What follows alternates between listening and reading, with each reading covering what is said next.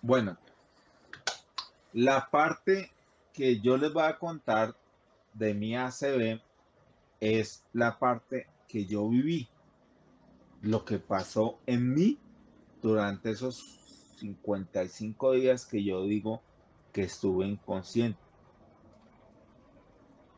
Yo tuve cuatro sueños.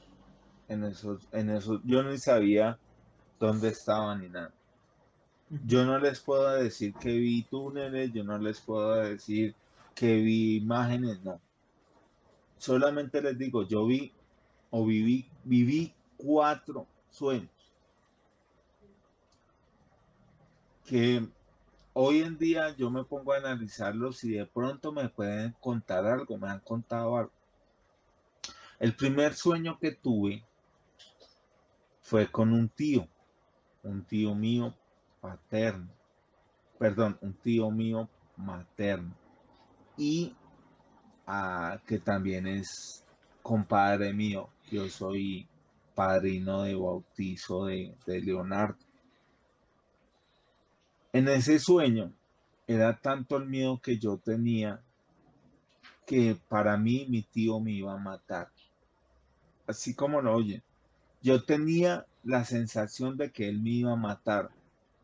Y no digo que el hijo de él estaba, pero había una presencia que se asemejaba a él. Fueron como cuatro instantes, o sea, cuatro vistas del sueño, pero la verdad nunca he entendido qué quiso decir ese sueño. Eh, cuando yo estuve en la casa ya, llegó mi tío a visitarme, él me dio a entender que pudo ser que él estaba mal económicamente y pudo ser una forma como una alerta de que me indicaba que él estaba pasando mal, mal momento. Pero no, no, digamos que lo que yo vi no se hizo realidad. El segundo sueño viene dado de tener yo una visita con mi papá biológico. Mi papá biológico, pero la figura del sueño no era él. Y estaba con un hermano mío, pero hijo de mi papá biológico, que tampoco la imagen no era ninguno de los hermanos que tengo por parte de él. Pero el sueño, ellos dos eran mi papá uno y el otro mi hermano. Y estábamos en el velorio de mi abuelo o el de mi papá, el papá de mi papá biológico. En una, en una parte, en una finca calurosa, allá dormí, en el sueño pude dormir, no sé, un día dos. Pero yo estuve con ellos todo ese tiempo. Pero vuelvo y digo, en el sueño sentía que era mi papá, pero la imagen no era mi papá biológico. El siguiente sueño tiene que ver con yo llegando a Bogotá o llegando a una ciudad en un avión. Y yo venía con mi papá biológico y con mi hermano.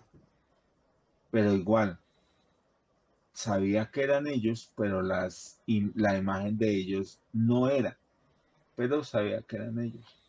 Y yo llegaba a Bogotá o a la ciudad que yo llegaba y me estaba esperando mi mamá, sabía que era mi mamá, pero la imagen en el sueño no era ella. El cuarto y último, que ese yo creo que es la despedida de mi hermana Andrea. Porque si hay algo que no les comenté es que mientras yo estuve en mis 55 días en, sin conciencia, mi hermana Andrea murió de una ACV igual que me pasó a mí, pero el, problema es que a mi hermana el ACV lo dio en la parte central inferior de su cabeza mientras a mí me dio en la parte central superior de la cabeza. Entonces mi hermana se murió el mismo día, o sea, ella no tuvo recuperación, ella no tuvo nada. Mm, al momento no sé por qué no lo hicieron, no sé, pero los pronósticos era que ella iba a quedar muy mal, entonces yo me imagino que por eso fue que la no dejaron reanimar. Pero el sueño, siempre indago que el sueño me indicaba que ella se iba, porque en ese momento o en ese sueño nunca la veo a ella, pero yo llegaba a la ciudad de Medellín con mi hermano Edwin, con el esposo en ese momento de mi hermana. Llegábamos a Medellín, subía yo como unos pisos y me encontraba con ella. Nunca la vi en el sueño, pero yo intuyo que ese sueño fue la despedida de mi hermana, porque nunca más la volví a hablar. Y se acuerdan que yo les dije que hablé con mi mamá y ese día de mal genio no hablé con ella, pues fue la última vez que pude hablar con ella y no pude y no hablé. Mi hermana Andrea, sí señor. Vale, perdona Manu, te, interrumpo. Em, nos hacen dos preguntas. La primera es si tu hijo tiene recuerdos de todo esto que sucedió. Y la segunda es, ¿qué crees que te salvó? Joseph eh, se acuerda porque fueron unos días muy duros. A él le cambió la vida porque mm, yo lo paladeaba para jugar fútbol, que nos vamos para aquí, camine para allá pero a partir de ese momento yo no lo pude volver a sacar. Ahora si vamos a algún lado es con la ayuda de alguien que nos conduzca o en un taxi. Y en esos momentos él tuvo que durar 50 días sin ver a su papá y 50 días sin ver a su mamá porque Chris estuvo esos días muy enfocada en mí porque la verdad los pronósticos no eran nada favorables en esa época. La segunda pregunta, ¿qué me salvó? Eh, me salvó, todo el mundo indaga, que fue el lugar donde se alojó la sangre de la CB. Como les dije, a mí me dio fue en la parte, en la parte en la parte superior de mi cabeza. Ahí tengo yo una chaguala porque me hicieron una operación en la cabeza. Tengo una chaguala como de 4 o 5 centímetros. Y por ahí me, me, y me empezaron a, a sacar la sangre. exacto. Eh, y yo creo que por eso fue. Porque vos digo, mi hermana se le dio en la parte, en el tallo del cerebro, fue donde le dio el ACV y ahí sí ya no pudo. Yo creo que ese fue el, la diferencia, el punto donde me dio la CB para poder estar como estoy hoy en día. Sigo con preguntas, man. Hay otras dos. ¿Profesas alguna religión? Y la otra es que ya respondiste en parte, si te hicieron cirugías y cuántas fueron. Bueno, yo siempre he sido católico. A mí me bautizaron, primera comunión, confirmación. Me, me casé con, con la fe católica. De pronto sí no era tan, ¿cómo se le dijera? Tan ferviente como lo soy hoy. Hoy sí, después de todos estos problemas, me ha aferrado mucho a Dios. Todos los días así sea una vez, me, me rezo y le pido a Dios algo. Le doy las gracias por tenerme vivo, porque esto sí, sin ayuda de Él no lo estaría. Y le pido mucho por otras cosas que nos está pasando a nosotros. Pero sí, obviamente, de Dios no puedo negar. Él existe y yo soy una muestra de ese existir. Em, el ACV, el ACV es un coágulo de sangre que, que hay, que se aloja en la cabeza, puede ser. Em, a mí me hicieron la operación de la cabeza y además, mientras yo estuve hospitalizado, tuve como una especie de infección en el estómago. No me acuerdo el nombre, que Cris sabe el nombre de esa verdad operación que me hicieron. En todo caso, mientras yo tenía problemas en mi cabeza, tuve problemas en el estómago, les tocó abrirme el estómago, durar con el estómago abierto ocho días mientras drenaban toda la infección y poco a poco irlo cerrando.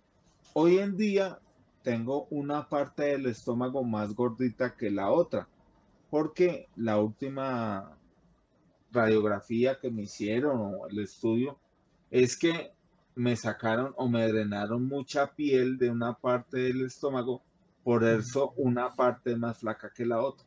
Pero yo tuve dos operaciones por el ACV, la cabeza y el estómago. Vale. Otra pregunta, seguimos, man.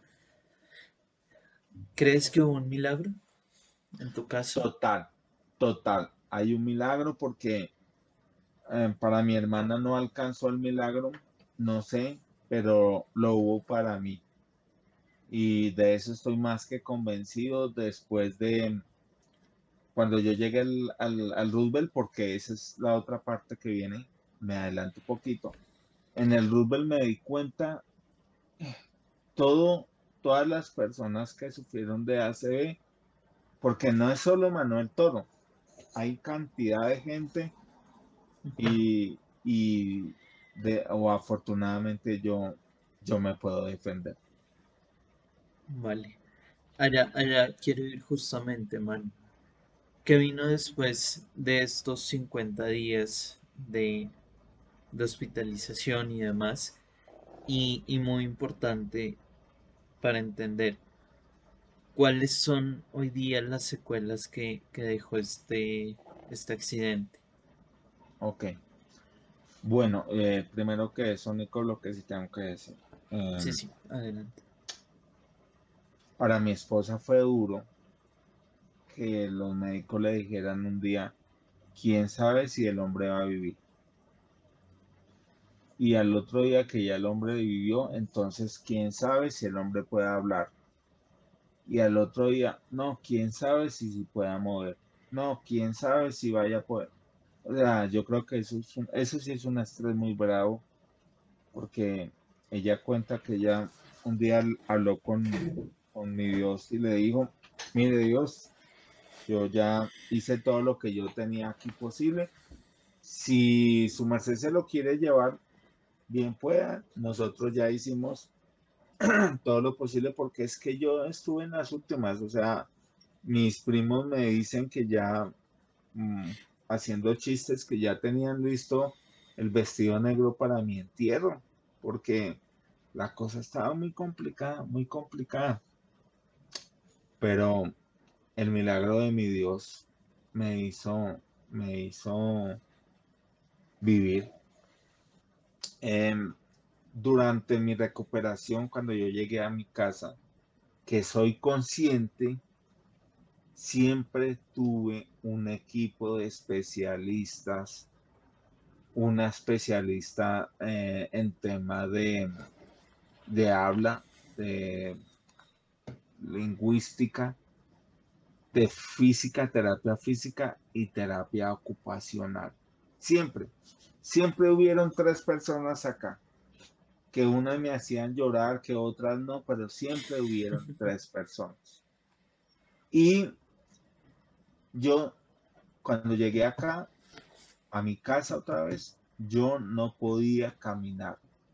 Yo no podía hacer del uno, no podía hacer del dos, simplemente me tenía que poner un pañal y hágale mi hijo que ahí alguien lo ayudara.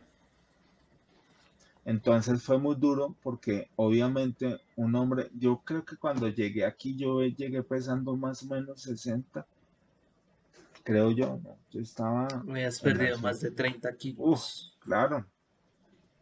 Entonces, a mí, eh, mi esposa decidió contratar a una enfermera para que viera por mí en el día y al menos que ella pudiera descansar en las noches. Entonces, eh, la enfermera Nancy, ella me ayudó muchísimo. Pero, insisto, aquí siempre hubo tres terapias, o sea, siempre habían tres personas acá. Primero, eh, la EPS, me, digámoslo así, discúlpenme la, la palabra, me cedió a un instituto que se llamaba, no sé, Centros, algo, no me acuerdo el nombre, que quedaban a 99 con 15. Eh, de ahí venían tres enfermeras o tres eh, mm, personas profesionales en esas tres terapias. Y llegaban acá y me volteaban y me hacían un 8, un 5, lo que sea. Y después me cambiaron a terapias de compensar directamente, que también llegaban acá y venían y me hacían tanta.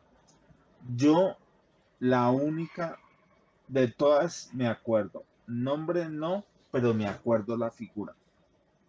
Y la última eh, terapia que tuve de ocupacional, esa doctora fue la mejor doctora que tuve fue la que más me hizo llorar. Pero créame que hoy pienso si lo que ella hizo es la causa de que esté como estoy. Ella me hizo unas terapias que de verdad me hizo llorar, pero verdadamente porque me cogió unos esferos. No, primero empezó con un tenedor y empezó a rasgarme todos los brazos que tengo, eh, que tengo la de mi parecia, ya les explico lo que es la de mi parecia, y todo lo que tiene que ver con mis pies derechos y mi mano derecha. A mí la, el ACB me dejó una de mi parecia en el cerebro, parte izquierda, que me afecta la parte derecha del cuerpo.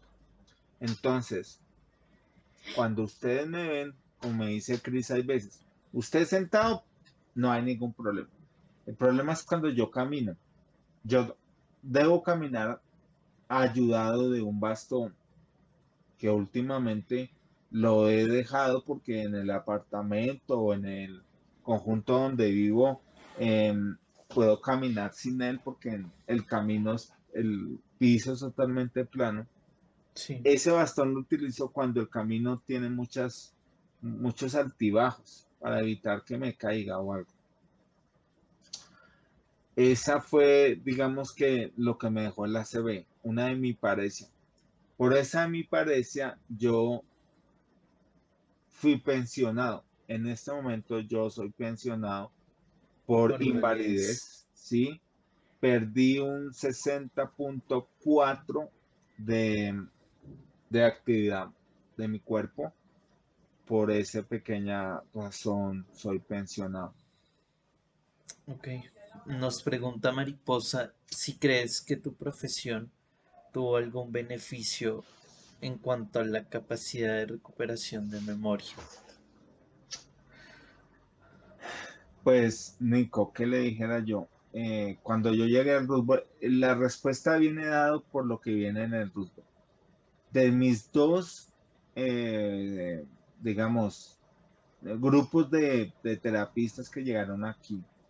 En el segundo ya me dijeron, usted ya cómo puede moverse porque yo llegué aquí, no podía moverme en la cama. Después me, movilizaba en silla de ruedas. Al menos me llevaban y me traían en silla de ruedas. Después utilicé un, un aparato que yo podía, es como un caminador, pero pero yo caminaba de pie, si me, si, me hallan, ¿sí? Eh, eh, yo empecé así.